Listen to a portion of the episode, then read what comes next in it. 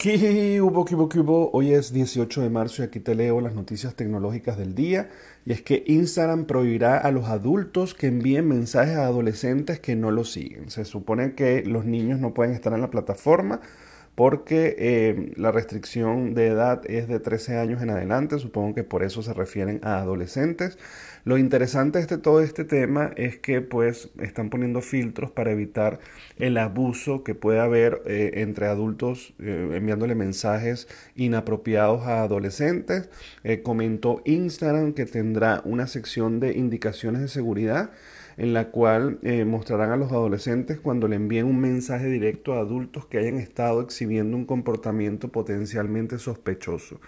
Pues no sabremos a qué se refieren con potencialmente sospechoso, pero el punto es que están tomando eh, en cuenta todos estos riesgos que existen porque la verdad es que Instagram era un poco salvaje en cuanto a temas de niños y adolescentes. Eh, fácilmente se podían haber comunicaciones, no es tan bueno el control parental y de esta manera pues eh, unos buenos puntos que se lleva la gente de Instagram al tomar en cuenta todo esto y poder restringir y en cierta forma proteger a los adolescentes de comportamientos inapropiados o de mensajes inapropiados de parte de gente adulta.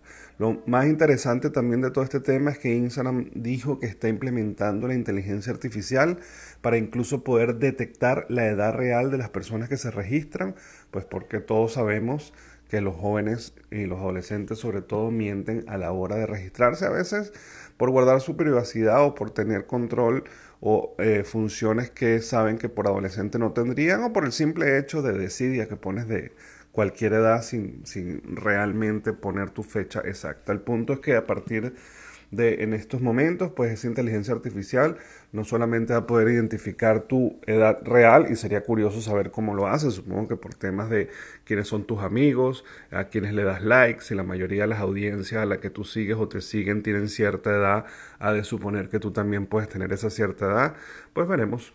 Buenos puntos para Instagram, lo cual aplaudo en protección a nuestros jóvenes.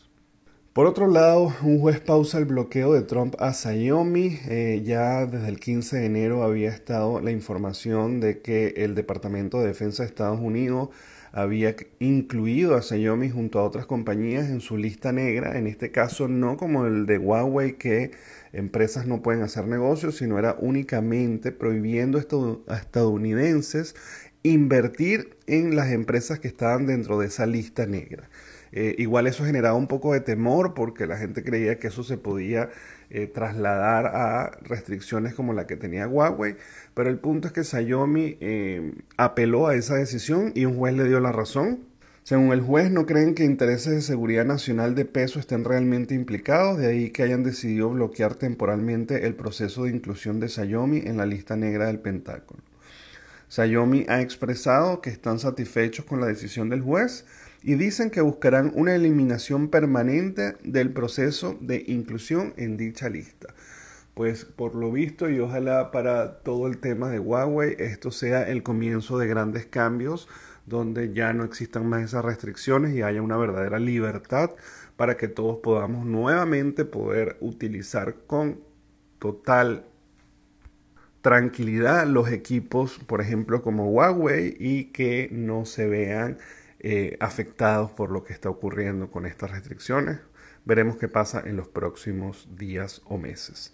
Bueno, señores, muchísimas gracias. Saben que me pueden conseguir en todas las redes sociales como arroba el Goro Circuito y se pueden suscribir al canal de YouTube o de Spotify para que reciban estas notificaciones todos los días.